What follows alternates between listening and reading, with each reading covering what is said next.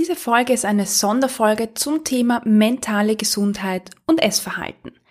Jede Woche widmen wir uns einem bestimmten Thema. Heute geht's um die Borderline-Persönlichkeitsstörung. Bei mir zu Gast im Podcast ist Leonie Rachel. Sie lebt seit ihrer Jugend mit der Diagnose und wird mit uns darüber sprechen, wie es ist, eine Borderline-Persönlichkeitsstörung zu haben und wie sie gelernt hat, mit der Diagnose zu leben und umzugehen. Willkommen in deinem Podcast rund um das Thema Food Feelings. Mein Name ist Cornelia Fichtel. Ich bin klinische Psychologin, Gesundheitspsychologin und dein Host. Ich begleite dich dabei, zu verstehen, woher der innere Drang zu essen kommt, wie du ihn loswirst und so wieder mehr Freude und Leichtigkeit in dein Essverhalten einkehrt.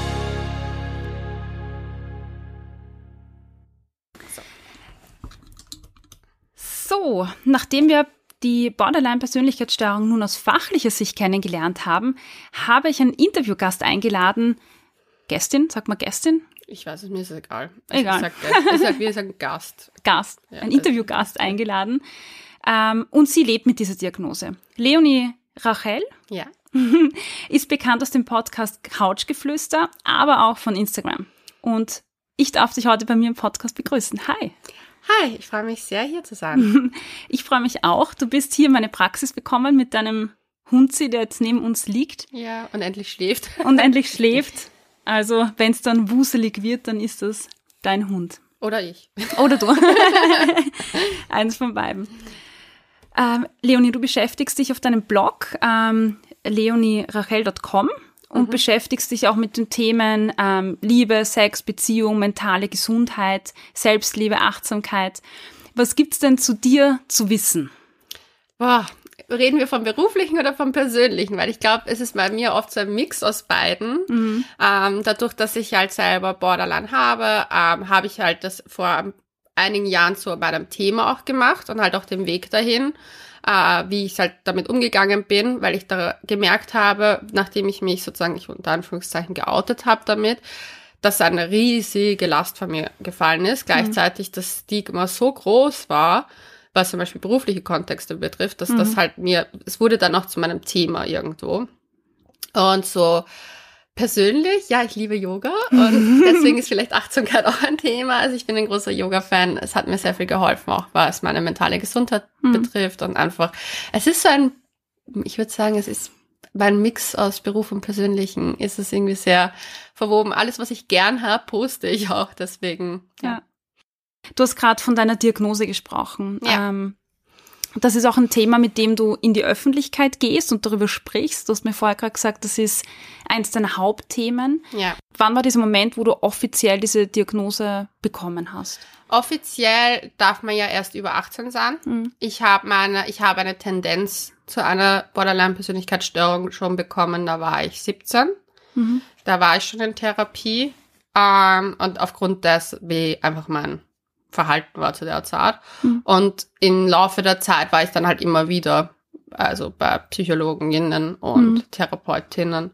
Und da kam sie immer wieder raus. Mhm. Wobei ich sagen muss, ähm, ich war auch Teil von einer Studie im AKH, wo sie mir sozusagen die Hauptdiagnose auch gestellt Ah. haben damals. Also das war so, Okay. es war ganz spannend auch, das so, weil da haben sie halt wirklich sehr viele Krankheitsbilder dann abgefragt und da hat man genau Mhm. eine Tendenz, in welchen, welche Mhm. Bilder eigentlich alle passen könnten. Mhm. Aber da war das halt einfach am Ja. stärksten ausgeprägt. Ja.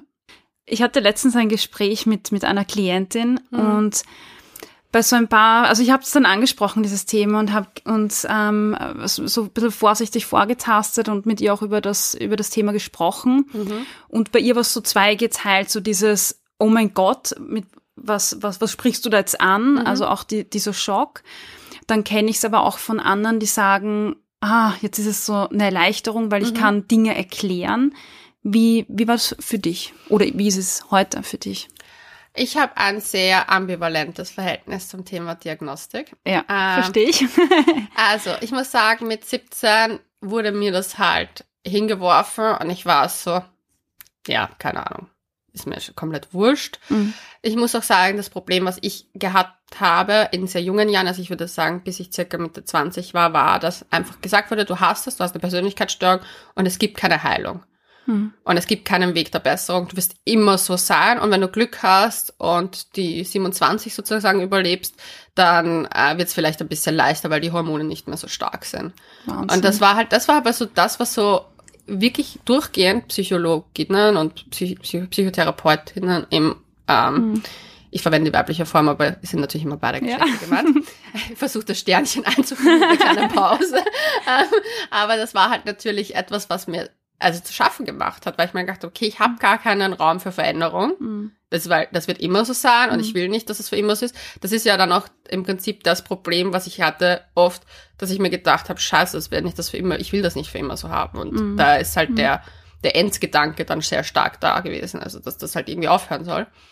Äh, mir hat's geho schon geholfen, dass ich teilweise das wusste, also ich würde sagen teilweise. Ich habe mich nur leider selber auch in diese Schublade dann ständig gesteckt, dass es halt mhm. so ist und das ist halt so und das ist halt so. Mhm. Und dann habe ich zum Glück, also da gab es halt dann einen Schlüsselmoment in meinem Leben, da war ich äh, 27 herum, 26, 27 und da wollte ich vom Fensterbrett springen und mein damaliger Ex-Freund hat mich halt vom runtergeholt und dann habe ich gewusst, okay, ich muss irgendwas verändern. Mhm. Mhm. Und ich habe diese Diagnose, aber es muss eine Möglichkeit geben. Und was ist, was sind die, was sind die Optionen? Und ich habe mir dann echt gesagt, okay, entweder entscheide mich fürs Leben oder ich entscheide mich dagegen. Und ich habe mich dann halt dafür entschieden und habe gesagt, okay, jetzt verändere. Ich will was verändern. Es kann, ich halte es nicht mehr aus psychisch. Und habe dann wirklich, wirklich da mich hingesetzt und halt wirklich geschaut, dass ich eben einen Platz finde. Natürlich war ging das nicht, weil Krankenkassenplätze sind so rar wie sonst mm. was. Da habe ich mm. so angefragt, aber ich so eineinhalb Jahre später dann die Meldung bekommen, jetzt hätten wir eine. Oh Gott, Wahnsinn. Ähm, aber man hat mich halt dann von Therapeut zu Therapeutin und Schule zu Schule, also verschiedene Richtungen auch ausprobiert, was halt passt. Und dann habe ich das Glück gehabt, eine zu finden. Das war aber dann schon echt, äh, da habe ich schon Therapie zwischendurch schon bei anderen gemacht. Aber bei ihr habe ich den meisten Erfolg gehabt. Mhm. Und das war, weil sie halt auch gesagt hat, sie ist nicht erst eine Krankheit, sondern sie ist erst eine Superpower. Und was sind die ah, Ressourcen, die wir hm. daraus schöpfen können? Und was ist der Leidensdruck, den wir hm. zwar natürlich verringern wollen, also da gibt's halt gewisse Punkte, die Leidensdruck einfach, wo der so stark ist, aber im Prinzip hat diese Krankheit mir auch sehr viel gebracht, also wenn man so hinstellen hm. möchte, als mhm. Superpower, nämlich ich bin wahrscheinlich in meinen Gefühlen sehr, sehr im Extremen zwar, aber sehr pur. Es mhm. gibt natürlich das, wo es halt zu schnell schwankt, aber zum Beispiel, das ist ja, ich sind mich gefragt, was ist das Problem mit den Stimmungsschwankungen? Was stört dich daran? Ich, so, ich habe kein Problem, so tiefe Gefühle zu haben. Es geht mir nur auf die Nerven, dass es teilweise so in einer Stunde fünf sind. Mhm. Und ja. dann hat sie gesagt, ja gut, aber dann sagen wir, Gefühle, die Stärke wollen wir lassen, aber wir versuchen halt äh, den Rollercoaster ein bisschen in die Länge zu ziehen. Das Glück länger ist und vielleicht auch ist dann die Trauer vielleicht manchmal länger, aber auf eine unter mhm. Anführungszeichen gesunde mhm. Art. So ein schönes hat, Bild. Ja, und das hat mir sehr, sehr geholfen. Also die war äh, sowieso eine der großartigsten Psychotherapeutin und sie war Psychologin äh, dazu. Ähm, also die hat mir so geholfen mit dem und es hat mir so viel gebracht. Und mhm.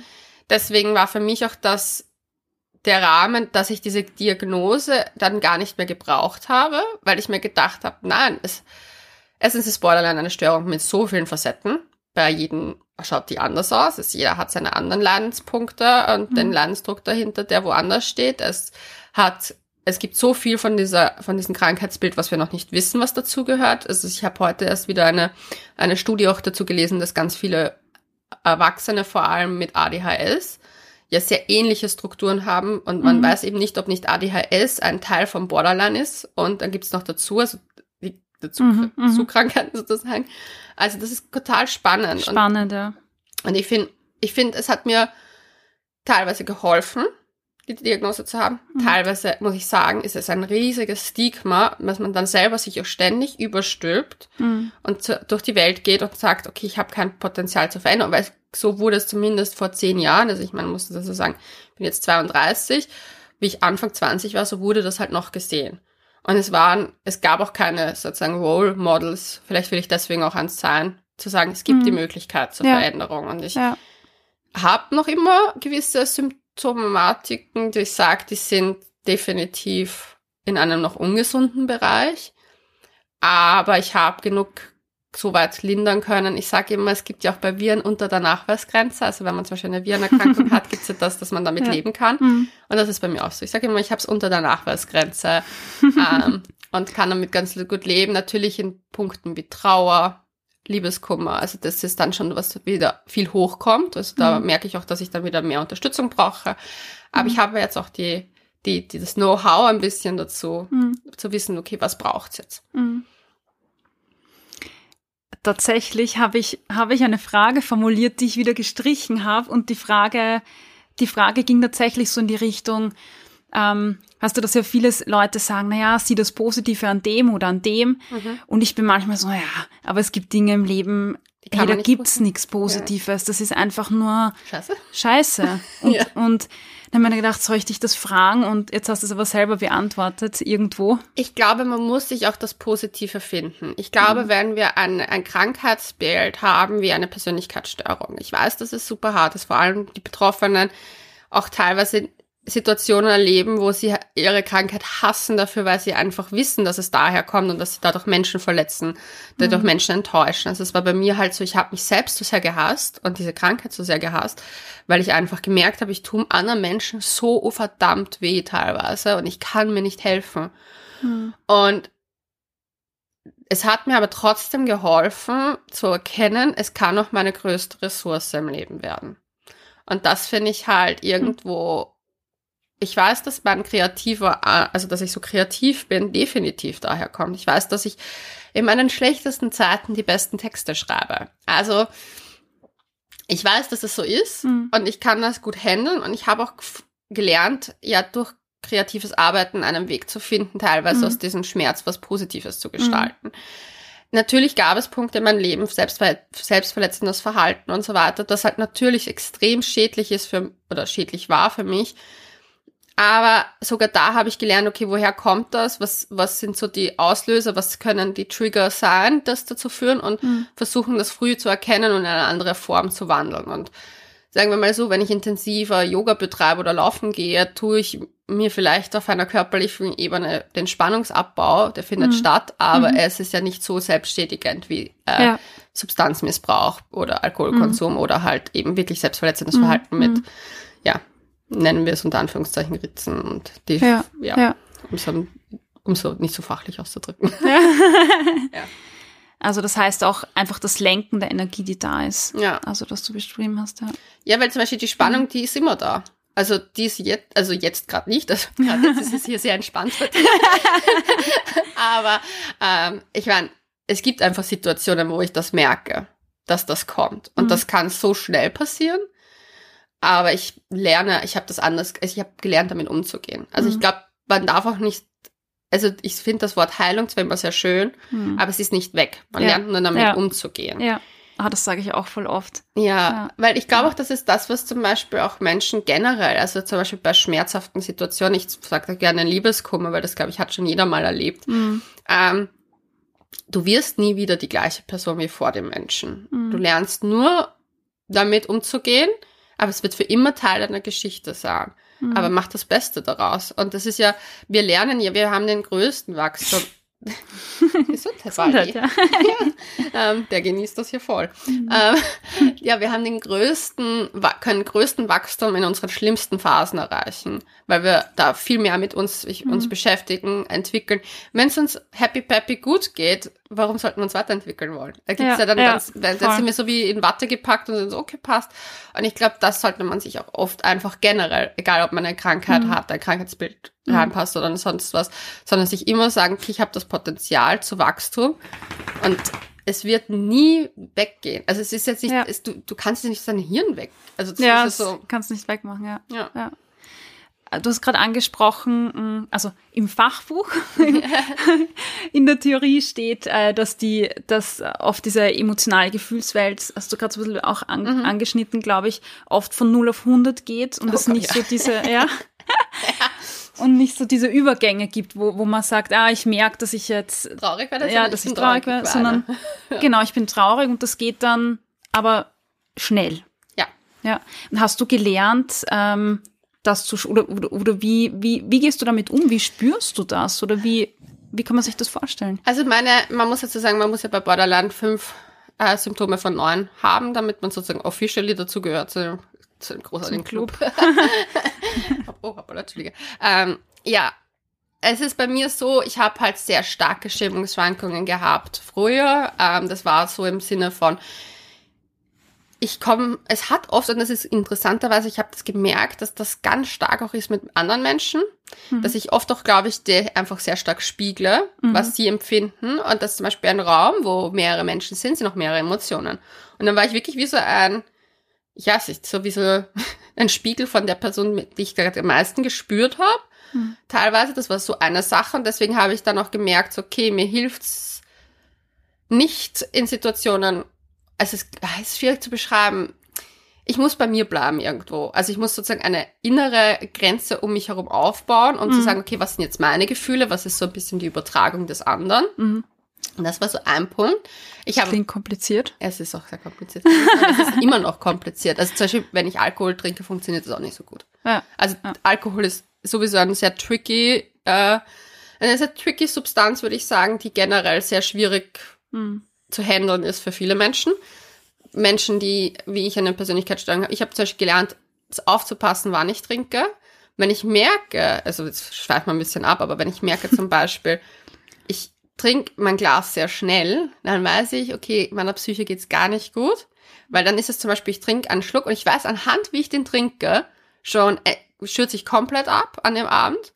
Oder wird das ein wow. solider Abend und ich kann Nein sagen. Und ich konnte früher teilweise nie dass ich konnte nicht trinken, ohne dass es nicht zu einem Absturz gekommen mhm. ist. Mhm. Und das habe ich aber zum Beispiel total gelernt, dass ich das jetzt, also das habe ich aber dann schon sehr früh angefangen zu lernen, dass ich halt dann auch einfach zum Beispiel, dass die ersten zwei Bier alkoholfrei bestelle einfach oder so und dann vielleicht ein drittes, wo Alkohol drin ist. Oder, mhm. also, oder halt so eine Mix, einmal das, dann das. Mhm. Also dass ich zum Beispiel da ein bisschen... Smart. ja, aber halt, weil zum Beispiel auch, wir leben in einem, leider in einem Land, wo wenn man nichts trinkt, vor allem als Frau wird man dann gleich mal gefragt, ob man schwanger ist oder ja, warum voll. trinkt man nicht. Und das ist halt auch ein riesengroßes Issue, finde ich, vor allem mhm. gesellschaftlich, dass das so akzeptiert ist, weil keiner würde das bei anderen Substanzen ja. machen, aber bei dem ist so, hm, okay.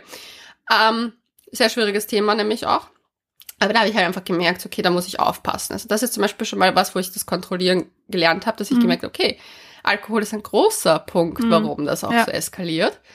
Das nächste ist, ich umgebe mich nicht mehr mit Menschen, die ähnlich wie ich gebaut sind, so von, die auch eben diese Extreme leben müssen, weil das, das pusht sich hoch mhm. und ins Unendliche. Mhm. Ich habe, also ich meine nicht, dass ich jetzt meinen Freundeskreis ausgewechselt habe, also die Menschen, witzigerweise, die, die wirklich Freunde, Freunde sind, sind sehr solide, aber diese typischen Partybekanntschaften, die man halt einfach als Student, mhm. als junger Mensch mhm. einfach auch hat, da war sehr viel extrem. Also mhm. meine Ex-Ex-Freunde sozusagen, also die da hinten in der, in der Geschichte liegen, das war echt sehr, das waren halt auch Rollercoaster auf ihre Art und Weise. Und das mhm. war halt ein, ein, ja, sag mal so, das hat sich hochgespült bis zur Explosion. Mhm.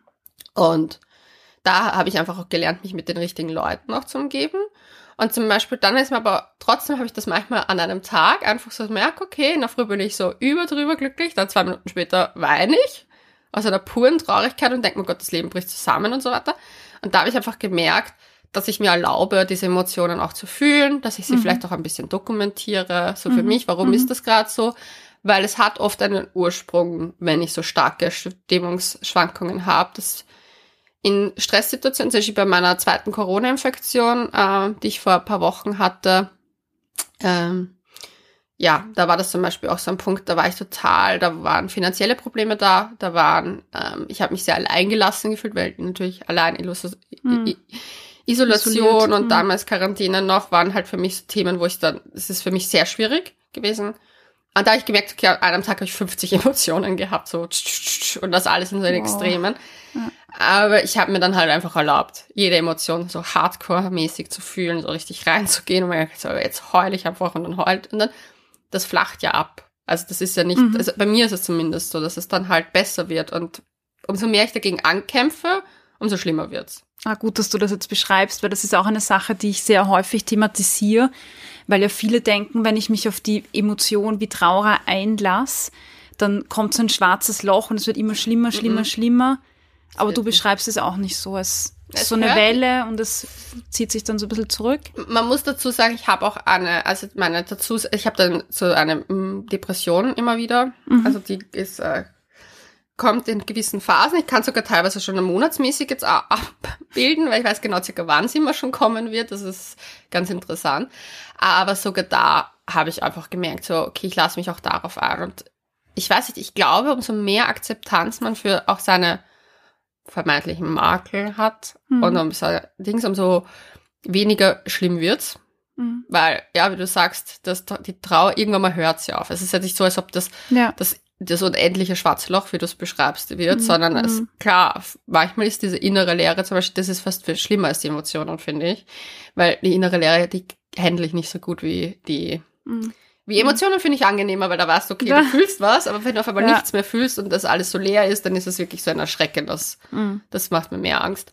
Man weiß, mit was man es zu tun hat, wenn Emotionen Ja, da sind. Da ist was spürbar, da ist was greifbar. Ja, und deswegen, Mhm. das finde ich dann, dann, dann lasse ich mich auch eher drauf ein. Mhm. Aber ich habe halt auch aufgehört, zum Beispiel das so zu hart zu judgen, wenn ich da so einfach einen Scheißtag habe und das ist dann so. Mhm. Mhm. Ähm, wie, du bist mit der Diagnose öffentlich gegangen. Mhm. Vor zwei Jahren, glaube ich, 2020. Nein, auf es war, Instagram. äh, Instagram war, nein, es war, ich war 28. Also vor vier Jahren. Okay, vor vier Jahren. Wie, wie, wie war das für dich? Also als ich reingeschaut habe, hattest du über 33.000 Follower, wenn Ja. das richtig ist. Äh, und dann ist eine, also Borderline ist nicht sowas wie Burnout oder ich habe mal eine Angststörung oder nicht so Panikattacken. Genau, ist nicht so cool. Es ist, es ist, es heißt ja auch im Titel Persönlichkeitsstörung. Ja. Dann hast du diese Follower, dann gehst du damit raus. Mhm. Wie, wie sind da die Reaktionen, wenn du drüber sprichst? Äh, unterschiedlich. Also meine allererste, wie ich mich sozusagen geoutet habe damit, war es so, dass ich alle Kunden verloren habe. Weil damals Was? war es, ja, ähm, damals war es auch eine Zeit, man muss dazu sagen, vor vier Jahren, und das ist so lustig, hat noch kein einziger Mensch Mental, Mental Health in seinen Titel auf Instagram irgendwie gehabt. Jetzt ist es so inflationär, jeder Mensch ist ein Mental Health Coach und weiß alles Ja, über Mental Health stimmt, ja. Matters und whatever.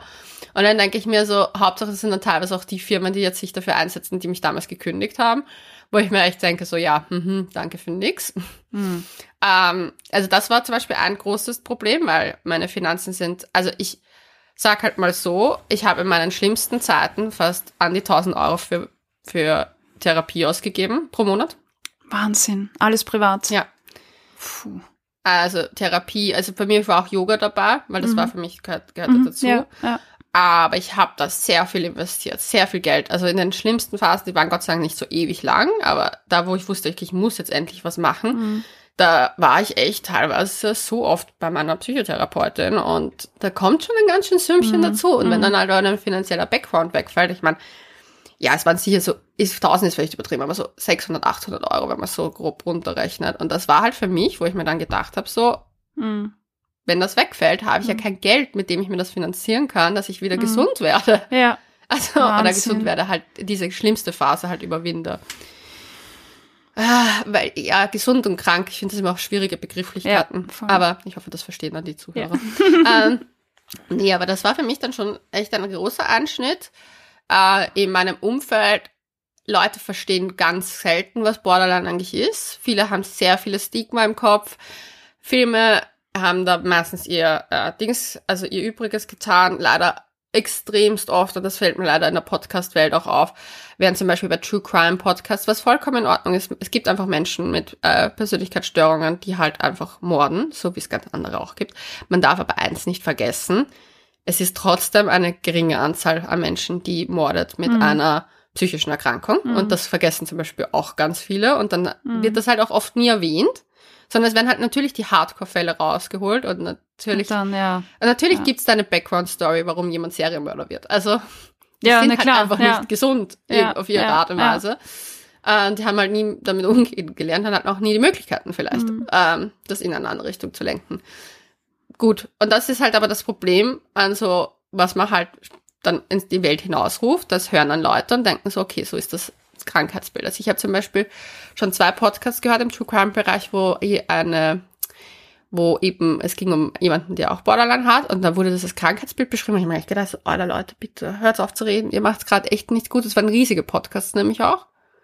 Also was mir halt dann auch so, wo ich mal halt wirklich zweifle daran, dass diese Leute darüber nachdenken, was sie damit da, ja. passiert eigentlich. Na, Wikipedia irgendwie nachgeschlagen oder und irgendwie die ersten paar Sätze rausgenommen oder so. Ja, vor allem das Ding ist, man darf dazu nicht vergessen, es sind vielleicht oft Leute, die noch nie in Therapie gegangen sind, die halt einfach, mhm. wo das Krankheitsbild so schlimm war, dass das halt, ja, mhm. das kann extrem werden und das kann auch so ungesund sein und so arg werden, dass es halt wirklich dann ein Ausmaß ist, wo es andere wirklich auch schadet. Mhm.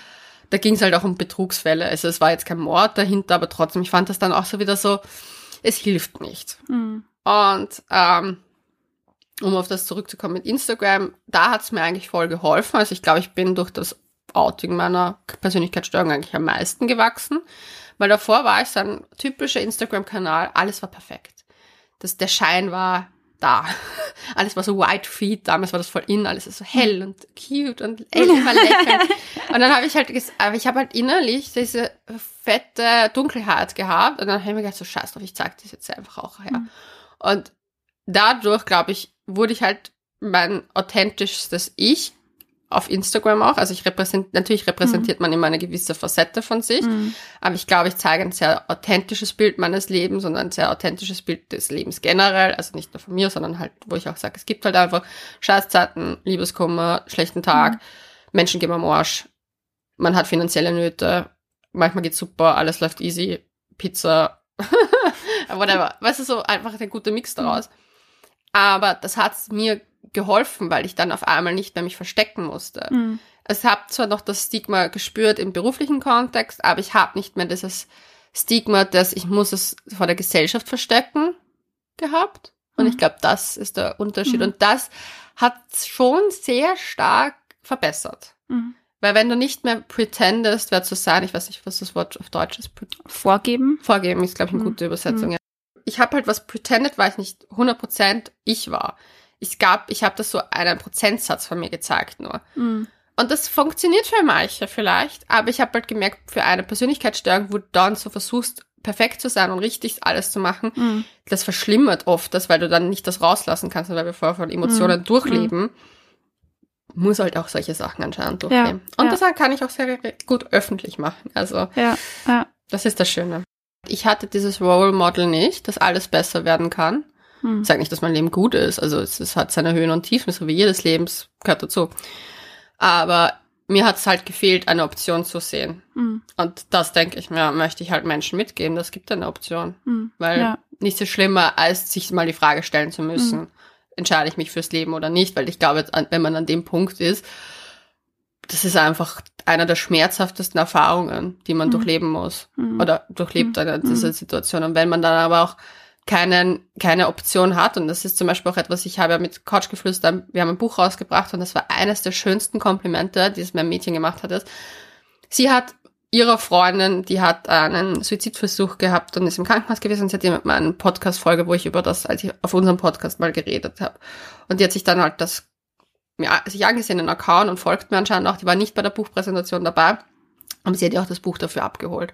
Und jetzt hat zu mir gesagt, so, du hast meiner Freundin das Leben gerettet. Und das hat mich so wow. zu Tränen, ich fange jetzt schon wieder an zu das hat mich so zu Tränen gerührt, weil es einfach das Schönste mhm. ist, wenn ich weiß, dass ich mit dem, was ich mache, und egal wie scheiße es manchmal auch für mich ist, damit so mhm. öffentlich zu sein, einfach, ja, das ist mit Emotionen, ähm, dass ich anderen Menschen so sehr helfe, das war so der schönste, also der schönste Moment in meinem ganzen Leben, glaube ich. Mhm. So von, von der Karriere Hinsicht. Ja. Also das war wirklich so berührend und dann habe ich mir gedacht, so scheiße, ähm, ich werde das nie aufhören. Mhm. Weil ich will einfach nicht, ja, dass Menschen. Bitte nicht. Ja, ich will nicht, dass Menschen. Ähm, kann ich Taschennuhr haben? Ja, natürlich. Weil ich habe ja, schon. kleinen Heulanfall geht's, hier. Jetzt geht's nicht raus. Danke. Es ist der Vorteil von äh, Psychologinnen, die haben immer Taschen. ich liebe das hier. Gut, dass wir in der Praxis sind. ja, aber das meine ich ja, das ist halt dann so bewegend für einen mhm. und vor allem, wenn du halt merkst, du erreichst was damit, das ist einfach so schön. Mhm. Ja. Ja. Ich habe mal in einer Klinik gearbeitet und da mhm. gab es eine Unit, also waren alles diese mhm. Stationen-Units und da war eine Unit ähm, auch mit, mit Patientinnen eben, äh, Borderline-Unit war das. Mhm. Und weißt du, das ist so, als Fachkraft äh, oder jetzt, damals war ich als Psychologin in dieser Rolle dort, mhm. da siehst du ja diese Stigmatisierung nicht so, weil du bist eine Unit, du bist eine Klinik, wo Betroffene kommen ja. und du, breit, du öffnest irgendwie mhm. die Arme und, und begrüßt ähm, Menschen mit unterschiedlichen Diagnosen. Deshalb finde ich, wenn man nicht dieses Leben hat oder nicht betroffen ist, dann sieht man ja nicht, was damit verbunden ist. Man hört ja. zwar Geschichten vielleicht aus dem Alltag, aber man kriegt es nicht mit. Und dann gibt's Leute, ähm, wie dich, die sagen, ich bin betroffen und ich gehe damit raus. Mhm. Und dann gibt es so Psychologen, die schauen so rüber und denken sich, ja, also ich meine, nur weil du Betroffener bist, warum redest du jetzt drüber? Mhm. Und ich glaube, dass genau das das Benefit ist, weil Leute mhm. können Dinge nachlesen, gehen zu Therapie oder zum Psychologen ein, zur psychologischen Therapie. Aber dieses, auf einer ganz anderen Ebene zu kommunizieren und seine Erfahrungen zu teilen, das ist genau das, was Leute oft ähm, brauchen auch, weil weil es ja. so tabuisiert wird, weil man nicht drüber redet, weil man sich schämt. Ja. Und ähm, also bitte hör keinesfalls auf, weil ich glaube, das ist ein ganz, ganz wesentlicher Part, den du da übernimmst. Ja, ich muss halt dazu sagen, für mich hat jetzt halt diese, weil ich bin ja in der Ausbildung zur Psychotherapeutin, mhm. also ich bin noch im Propedeutikum zwar, also ich stehe am Anfang der, dieses Weges, aber für mich war es halt auch jetzt zum Beispiel der Punkt, wo ich gemerkt habe, so, ich möchte mir das fachliche Wissen dahinter langsam aneignen, um Menschen wirklich fundiert auch mehr zu helfen, mhm, weil ich ja. natürlich in der betroffenen Lage ich kann von meinen Erfahrungen erzählen. Ich muss halt aber auch dazu sagen, dass ich jetzt zum Beispiel, wie gesagt, unter der Nachweisgrenze in vielen Sachen bin. Das heißt, ich erlebe ja gar nicht mehr so stark diese Intensität, mhm. die sich da, dass die, die es früher mal gab, natürlich durch die Hilfe. Und jetzt ist das für mich zum Beispiel auch so etwas, wo ich gemerkt habe, okay, ich möchte noch weitergehen in mhm. meiner, meiner Kompetenz darüber, Menschen zu helfen. Und ich merke aber auch, wie ganz oft das halt gegen mich verwendet wird. Also weil du es auch vorhin angesprochen mhm. hast, so es ist einfach dann doch dieses Stigma da zum Beispiel, ja, du bist ja selber betroffen von einer Persönlichkeitsstörung, wie kannst du sozusagen anderen helfen? Und ich denke aber, das macht es halt aus, du musst nicht krank sein, um das nachzuempfinden, mhm. aber ich glaube, es hilft oft, gewisse Dinge von der Perspektive auch zu sehen, weil es ja. kann niemand das empfinden, also das kann niemand, der dieses Krankheitsbild nicht hat, so empfinden. Niemand kann sowieso die Gefühle eines anderen empfinden, aber ich kann zum Beispiel, ich weiß einfach gewisse Punkte. Zum Beispiel, wenn eine U-Bahn einfährt, waren früher Gedanken so, war immer im Hinterkopf, wenn ich davor, wenn ich einen Schritt mache, dann stehe ich, falle ich runter. Hm. Und das war aber so ein, ein Dauergedanke. Ich habe das irgendwann mal in einem Gespräch mit einer Freundin gesagt. Und ich so, hast du auch solche Gedanken? Und die hat mich nur so angeschaut, äh, nein. Und ich war so, oh, oh, okay. Ah, okay, das hat man nicht. Seltsam. Ja, aber für mich war das so logisch. Ja, ja. In meiner Welt war das so. Und das ist ein ganz klare, also das ist mein Lieblingsbeispiel, um das auch zu beschreiben. Sie kann, sie kann Empathie empfinden und Mitgefühl haben für mhm. mich. Oh Gott, das empfindest du. Aber sie wird es nie wissen, wie es für sie ist, weil es einfach nicht ein, ein mhm. Ding, ein Gedanke ist, den sie hat. Und das finde ich halt so, so manchmal auch so spannend, dass da vor allem Psycholog Psychologinnen und Psychotherapeutinnen, ähm, dass oft einfach so, ja, es ist voll schön, dass es, dass es halt nicht erleben mussten, aber mhm. das, mhm. es fällt ihnen vielleicht auch oft nicht mhm. dann ein anderer Lösungsweg an, wie man das vielleicht anders ja, handeln kann. Ja. Du hast mal ähm, in einem Video auf Instagram gesagt, also das hat den Titel Mein Leben mit Borderline, mhm. da hast du äh, über Herausforderungen gesprochen und bist auch sehr offen. Und da war ein Satz und der war, ich will einfach nur geliebt werden und lieben können. Mhm. Das war eine Aussage, die mich total berührt hat. Mhm. Ähm, was steckt dahinter, hinter dieser Aussage? Ähm, viel. ähm, äh, ich habe sehr, sehr viele äh, Probleme in Liebesbeziehungen. Hm. Es ist auch für mich der, die größte Hürde nach wie vor, wo ich sage, wo meine Symptome auch am stärksten sind. Ähm, ich habe früher wirklich äh, sehr, also sehr, sehr, sehr Schwierigkeiten gehabt, das auch zu, zu erleben. Also dieses geliebt zu werden oder sich liebenswert zu fühlen, empfinde ich nicht. Also ich finde auch immer sehr schwierig dann, wenn Leute so sagen, du musst dich selbst, selbst lieben, dann kannst du geliebt werden. Ja, Bullshit. Brauch, also ich weiß einfach, dass ich mich nicht selber lieben muss. Ich muss mich akzeptieren. Mhm. Ich muss gewisse Dinge akzeptieren, aber von Liebe sind wir, sagen wir mal ehrlich, die Hälfte des Jahres dabei, dass ich sage, okay, gut, das ist mein mhm. Ziel. Mhm. Die Hälfte der Zeit möchte ich mich wirklich wo ich sage, ich komme in die Nähe davon. Aber mhm. ich finde das auch immer so einen hohen Anspruch an sich selber. Ja, ja, also das finde ich halt auch irgendwie ja. illusorisch. Weil man liebt in Wahrheit seinen Partner auch nicht jeden Tag zu 100 Prozent, sondern da einfach Sachen, die einfach ankotzen. Das ist okay.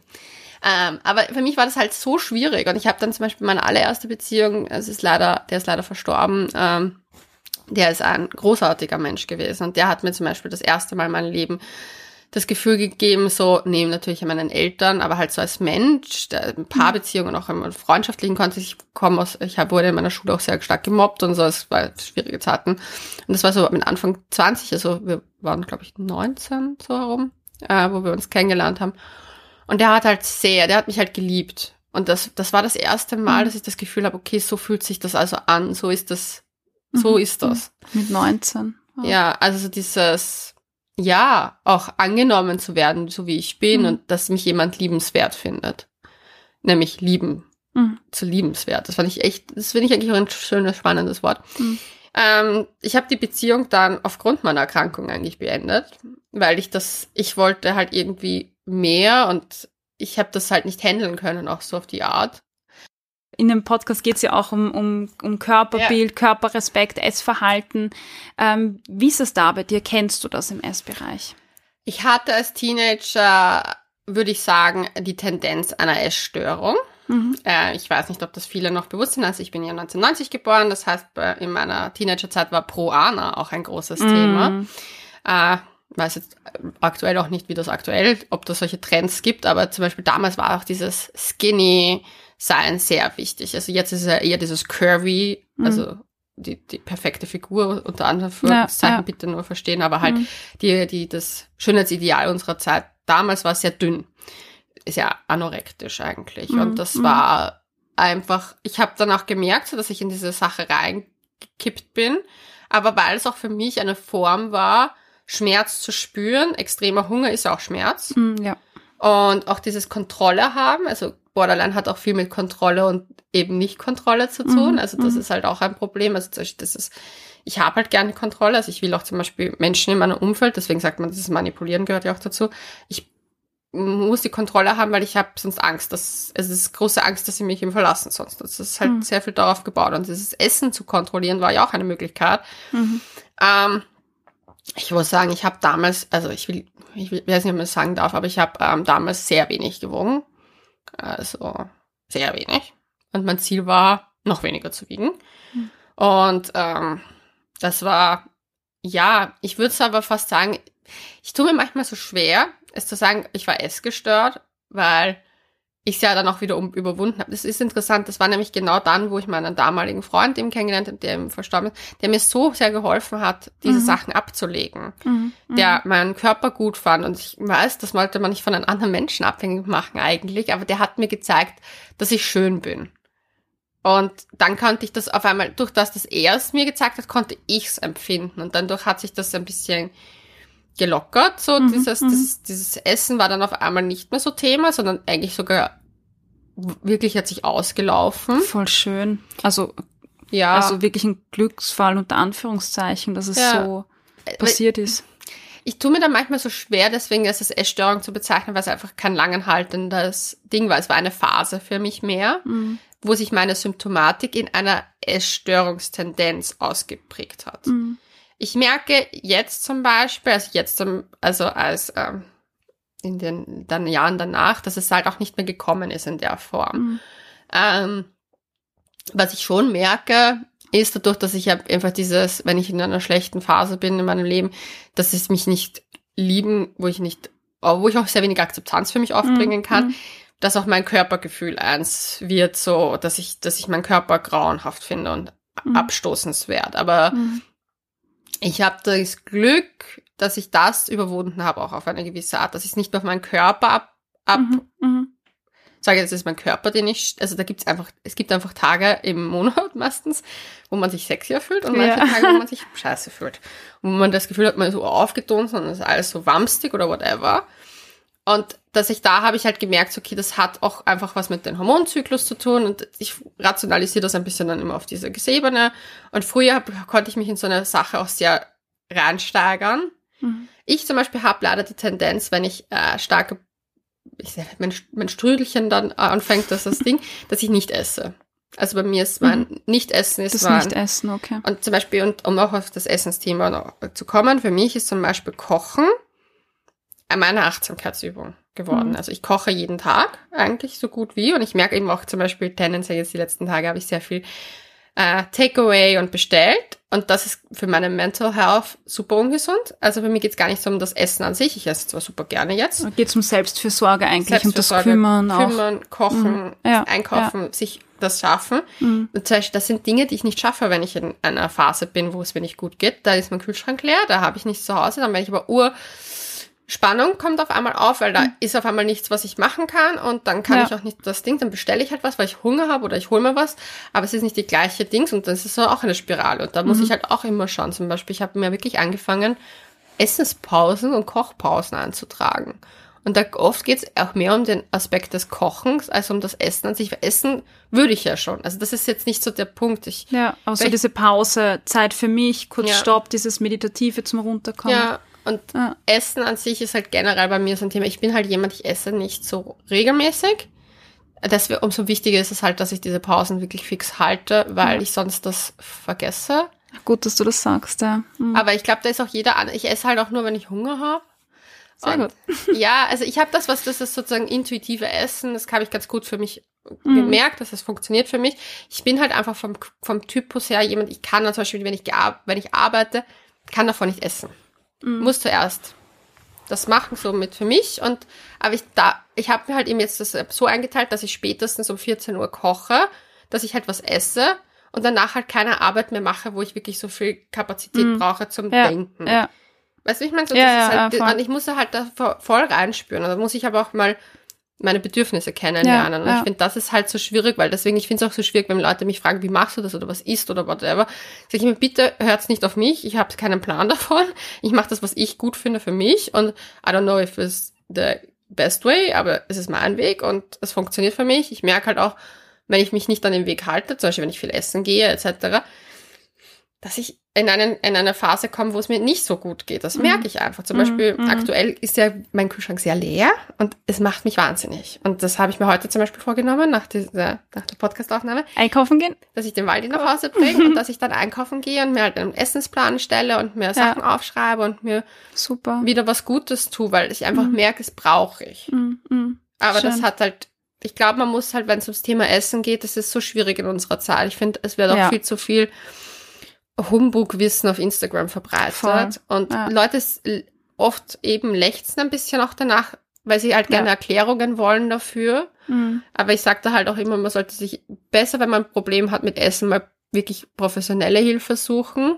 Ja, unbedingt. Ja. Und zwar vielleicht eher auch in dem psychologischen Kontext, als jetzt unbedingt zum Ernährungsberater zu sauseln. Also jetzt nicht, dass ich Ernährungsberatung schlecht machen will, überhaupt nicht. Aber es braucht beides es wahrscheinlich. braucht beides, bei, wahrscheinlich. Gescheite Ernährungsberatung und das glaub- Psychologische dazu, ja. wenn es halt dieses, weißt du, was ich meine? Also dieses, Ja, ja. dieses Im, im Kopf, es fängt, warum fangen, haben wir oft so Probleme, Mhm. vor allem Frauen? Weil es oft eine Erwartung ist von unserer Gesellschaft, wie wir aussehen sollen. Ja. an die wir uns aber irgendwie gefühlt nicht halten können, weil Ja. es gibt einfach gewisse Sachen und das ist halt so, das sind sehr viele Faktoren und man muss vielleicht mal aufschlüsseln, woher die Probleme kommen, Mhm. bevor man sich vielleicht dann in die, was soll ich jetzt eigentlich essen begeben Ja, und ja, wie viel ist, was ist gesund und was ist nicht gesund. auf und was jeden Fall. Ding. Also es ist ein sehr schwieriges Thema. Mein Krankheitsbild habe ich das Glück, dass ich halt diese Essproblematiken überwunden habe, beziehungsweise dass sich das nicht so stark ausgeprägt hat. Da Mhm. kenne ich andere Ja. Fälle. Ja, ja. Äh, Borderline ist ja oft ähm, einfach, äh, ist ja Kummer oder ein, ein ungesundes oder gestörtes Essverhalten ist ja oft ähm, eine, eine Begleiterscheinung, gerade Essanfälle Ja. oder Essstörungen und Essanfälle, vor allem als eben dieses Spannungsabbau, runterkommen. Ke- Kennst du das auch aus deinem Leben oder eher von anderen? Äh, ich kenne es eher so, dass ich eben, wie gesagt, dieses wenig Essen, also das ist mm, auf einmal, ja. der ganze Tag ist vorbei, ich so auf einmal denke so, haben wir noch nichts gegessen. Mhm. Ah, hoppala, ähm, das passiert mir häufiger, eher, wie gesagt, in den schlechten Phasen. Das mit dem viel Essen ist, passiert mir, ich meine, ich will, ich will nicht sagen, was ich gestern alles gegessen habe, aber ja, es gibt so Phasen, wo es halt passiert, aber darf da habe ich, sein.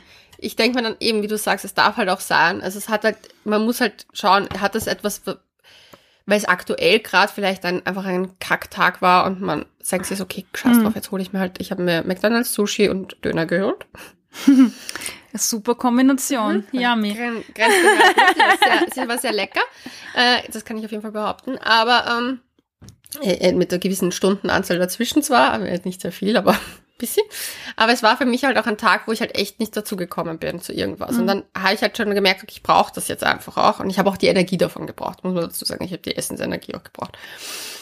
Aber das, wenn ich sage, das kommt jetzt einmal halbjährlich vor, Mhm. Go with the flow, girl. Ja. Aber ja, wenn es halt ja. zum Problem wird. Aber ja. bei mir war das halt noch, ich habe das, muss ich auch ehrlich sagen, nie so beobachtet, wie es mit Essen ausschaut, im Sinne von, wann was passiert, weil ich eher eben zum Nichtessen tendiere und dann halt mhm, halt eher darauf achten musste, dass ich was esse. Dass du es isst, ja.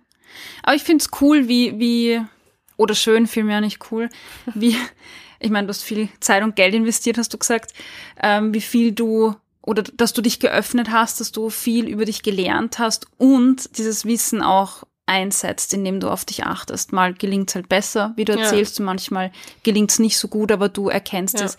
Was würdest du denn jetzt noch ähm, Hörerinnen mitgeben, die sagen, hm, das kommt mir bekannt vor oder ich habe auch diese Diagnose oder das steht bei mir gerade im Raum irgendwie? Also allererstes würde ich Hilfe suchen und zwar so viel wie möglich. Äh, das klingt oft sehr, ich weiß, dass es mit Kosten verbunden ist. Und ich ja. weiß, dass es schwierig ist, vor allem wenn man Krankenkassenplatz möchte. Ähm, das Wichtigste ist eine therapeutische Hilfe. Also, dass man da jemanden findet, wo es passt. Das muss ja. die Bindung zu den Therapeuten wird wahrscheinlich die erste stabile Beziehung sein. Wenn du Borderline hast oder halt das wird so, weil das ist sonst sehr viel mit sehr, mhm. sehr starken Abwechslungen und on-off. Und da sollte man dranbleiben, weil das wird auch also sag mal so, es gibt dieses typische Low nach einer gewissen Zeit, was man mhm. bekommt. Das war mhm. auf einmal, weil man öffnet sehr viele Büchsen der Pandora. Mein Banknot, ich werde dann wirklich gehen und essen. Ähm, aber ja, da einfach auch dran zu bleiben. Das ist, glaube ich, sehr wichtig. Dranbleiben, auch wenn es wehtut, auch wenn da die Themen kommen, die man vielleicht nicht hören will oder nicht mehr arbeiten will. Mhm. Da einfach nochmal durchzugehen und zu schauen. Wie gesagt, wichtig ist, dass die Bindung zu den Menschen halt passt, also dass das ein positives Erlebnis trotzdem sein kann. Ähm, das Umfeld mit einbeziehen. Ähm, das haben wir gar nicht gesagt, aber zum Beispiel ich habe angefangen, meinen Freundinnen zu sagen, Dinge, dass ich halt zum Beispiel das auch, ich hatte vor kurzem eine Streitigkeit mit einer Freundin und ich habe gesagt, es tut mir furchtbar leid, aber ich glaube, das kam daher, wir haben an dem Abend was getrunken gehabt, dass ist etwas passiert, was mich getriggert hat. Äh, und dann kam es zu einem, sozusagen einen, für, es war jetzt kein Streit, so heftig, aber es war für mich so ein, wo ich gemerkt habe, das ist ein Punkt. Und da haben wir darüber geredet und dann ging es mir besser. Mhm. Aber ich habe auch zum Beispiel davor, also wie Mitte, Mitte 20, warum ich angefangen habe, die Therapie regelmäßig, habe ich gesagt, so, Leute, ich möchte mir, dass ihr mir darauf hinweist, wenn ich etwas sozusagen mache, was für euch nicht in Ordnung ist. Also dieses, der Austausch, mhm, der mhm. stattfindet. Ganz wichtig, ja. Auch in Partnerschaften sage ich das halt, wenn ich sie eingehe, bin ich sehr offen mit meiner Erkrankung und sage halt zum Beispiel, wenn ich diese Anfälle habe, ist das Beste, was du machen kannst, mich umarmen. Da ist aber jeder Mensch anders. Manche brauchen das. Ich bin jemand, ich brauche äh, Physical Touch, damit ich mich beruhigen kann, weil ich den die Haut von jemandem spüre und den Herzschlag und die Wärme, dann reguliert sich mein Körper mhm. zumindest selber. Und dann muss ich nur noch mit meinem Geist anfangen. weil mein Körper arbeitet ja auch mit bei den ganzen Sachen. Und so, ich habe auch eine Freundin, die sehr viel Verständnis für meine Erkrankung hat und die zum Beispiel auch in Phasen, wo es mir nicht gut ging nach der Trennung, sehr viel bei mir war und sehr viel mich umarmt hat und sehr viel mich mhm. calming war, einfach so beruhigend. Mhm. Das ist das Wort. Beruhigenden Faktor in meinem Leben hat. Das ist, finde ich, wichtig. Das ist mhm. Therapie, Freunde mit einbeziehen, Angehörige, wie auch immer. Offen Themen auch ansprechen, eben bei Angehörigen, die wehtun. Ich weiß, dass so oft zum Beispiel Suizidgedanken, das zu sagen, hey, ich habe das nicht angenehm ist für niemanden. Und vor allem die Gegenseite wird erschrocken Ja. Vielleicht auch sogar zurückweichen. Äh, aber das halt offen zu kommunizieren, bevor Schlimmeres passiert. Ähm, das sind so meine Tipps. Und dann eben auch würde für die, wenn man Vorstellung von Therapie, Freunde sehr zu sich selbst kommen, sich selbst zu akzeptieren, dass es halt so ist. Ähm, dass man nicht immer perfekt sein mhm. muss. Keiner ist es, auch ohne Niemand. Krankheit. Ja. Ähm, dass man halt den inneren Kritiker, der da wahrscheinlich ganz groß ist, oft auch mal einfach sein lässt. Ich weiß, mhm. das ist unschwierig, aber diese, wie ich gesagt habe, diese Selbstakzeptanz und vielleicht so äh, auch mal eine Liste zu machen, was hat mir die Krankheit eigentlich gebracht. Also zum Beispiel bei mir ist es mein kreativer Input, dass ich empathisch bin, dass mhm. ich voll Gefühle leben kann. Ich habe mir das echt mal aufgeschrieben. Was sind die positiven Aspekte? Mhm, und schöner Tipp. Die, ja, man kann auch die negativen sich aufschreiben und dann überlegen, okay, wie kann ich die aber verarbeiten und in welchen Situationen kommen die raus und wie kann ich diese Situation mhm. vermeiden? Also mein Opa hat etwas sehr Interessantes mal gesagt. Ich war damals viel zu jung, um das zu verstehen. Aber der hat gesagt, man muss sich nicht immer allem stellen, was einen Schmerz zufügt oder Angst auslöst. Er hatte nämlich mit Depressionen auch zu kämpfen, also posttraumatische Belastungsstörung vom Krieg. Mhm. Depressionen. Und der hat das, der hat sich halt zurückgezogen irgendwo auf seine Art und hat halt einfach Leute ausgeklammert, die ihm nicht gut tun. Und mhm das sollte man vielleicht mal auch überlegen. Woher kommt denn der Leidensdruck? Sind, wenn das immer der Partner ist und der das halt voll, wie bei meiner toxischen Beziehung, voll triggert und man ja. ist dann, dann ist vielleicht die Partnerschaft nicht das Gesündeste. Ja. Und es gibt Menschen da draußen, die anders damit mhm. umgehen. Ja. Das will man halt nicht hören, gell? Ja, ich aber, weiß, aber ich wollte es auch nicht hören. Aber ich habe es dann sehr schmerzhaft erfahren müssen, dass es halt echt so ist, wo ich mir gedacht habe, so, okay, holla die Waldfee. Und da, da, muss man halt auch für sich, man muss sich wieder an erste Stelle stellen. Man darf, mhm. also ich finde halt das immer sehr schwierig zu sagen, weil dann Leute so in den Ego-Trip auch manchmal verfallen. Und das alles nur noch mehr, ich muss mich halt so an erste Stelle stellen und bla bla bla. Aber zu schauen, okay, welche Menschen tun mir gut. Und dann, voll wichtig, ja. Weil es gibt Menschen, die einfach Leidensdruck erzeugen und ja, andere nicht. Ja, ja, voll gut. Ja. Das sind meine Tipps. Wow. Also so mit dir Tipps. vergeht die Zeit unglaublich. Also ein Wahnsinn. Vielen, vielen Dank, dass du Sehr dir die Zeit gerne. genommen hast. Und ähm, ich werde dein, du hast äh, den Podcast erwähnt, Couchgeflüster, du hast das Buch erwähnt. Ich glaube, das heißt auch Couchgeflüster. Ja, das ja. ehrliche Buch übers Erwachsenwerden. Ah, ähm, deine Website. Ich hau einfach alles in die Show Notes, ähm, ja. damit man dich findet. Ähm, am aktivsten bin ich auf Instagram, muss auf ich Instagram. Sagen. Okay, tun wir das alles rein. Vielen, vielen Dank für, für die gerne. Offenheit, weil das ist nämlich ein Thema, wo, ja, du hast es selber gesagt, dass einige sind nicht so gut äh, darauf zu sprechen, distanzieren sich, äh, aber es ist einfach so ein wichtiges Thema und gerade wenn es darum geht, äh, Mental Awareness oder, oder ja, ähm, ja. zu schaffen, finde ich, müssen wir über diese Themen reden und auch jetzt aus der Psychologie, finde ich, einfach auch aufhören, ähm, alles so zu stigmatisieren, ähm, ja. sondern den Menschen zu sehen und sagen, was ist denn das für ein Mensch, was braucht er vielleicht so im Freundeskreis ja. oder ich finde auch alles ist so ein bisschen fluide. Man darf mhm. sich da nicht so fest ja, halten. Ja, und solche voll. Offenheit, weil du es angesagt hast, ganz ehrlich, wer möchte damit Menschen überhaupt zu tun haben, die nicht offen sind? Also mhm. man muss sich halt auch immer die ja. Frage stellen, ja, wenn ja. Angst kann man haben vor Ungewissen, ja. aber halt sich dann überlegen, okay, wie geht der Mensch auch damit um? Mhm. Manche haben können das halt nicht. Dann sollte mhm. man aber auch überlegen, ob das der richtige Mensch genau, im Leben richtig. ist. Genau, richtig. Voll. Ja. Total wichtiger Punkt. Ja. Vielen, vielen Dank, Leonie. Sehr gerne. Hat mich sehr gefreut. mich auch, danke dir. Wir sind beinahe eingeschlafen. Ich hoffe, du konntest dir heute wieder einige Inputs mitnehmen, mit denen du an deinen Food Feelings arbeiten kannst. Gib mir Feedback auf Apple Podcast oder Spotify und verrate mir, was dir besonders geholfen hat. Außerdem kannst du dich mit mir auf Instagram vernetzen unter Cornelia-Fichtel. Alle Links findest du in den Show Notes.